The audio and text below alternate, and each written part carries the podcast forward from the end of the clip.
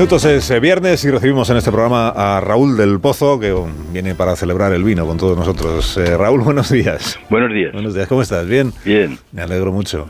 Cuando tú quieras, que empiece viva el vino. En diciembre la tierra se duerme, pero no los labradores.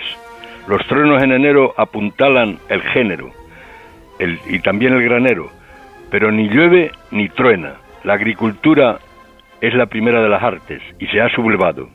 En el Parlamento Europeo, Plaza de Luxemburgo, los gañanes han sitiado a los burócratas con miles de tractores convertidos en tanques. Han envuelto Bruselas en humo negro. Los españoles participan en la tractorada.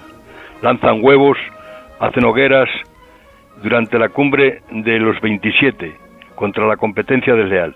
Han quemado motos y estatuas, Dicen que quieren acabar con las leyes locas, las leyes locas de la Comisión Europea.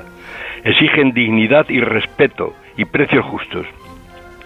Los agricultores siempre trabajaron de sol a sol para que los demás comiéramos y han sido siempre maltratados. Ya se decía en tiempos de Quevedo, crecen los palacios ciento en cada cerro y el gran San Isidro ni ermita ni entierro. No llegan con sus cosechas a cubrir los gastos, los frían a impuestos, no pueden pagar los seguros agrarios, atacan con tomates y pepinos a la policía, porque se les acabó la paciencia.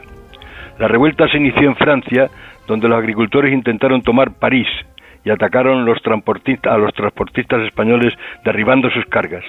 En su viaje a Europa, Pedro Sánchez, ante los ataques de los franceses, dijo que los tomates españoles eran imbatibles no solo defendió a los separatas, sino a los tomates.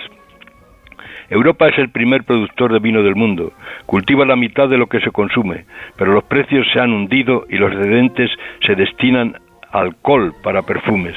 El precio de venta es inferior a lo que cuesta elaborarlo. Les dan mil millones de, al sector que son insuficientes. Querido Carlos, Europa sin vino perdería la luz y el talento y la alegría. ¡Viva el vino!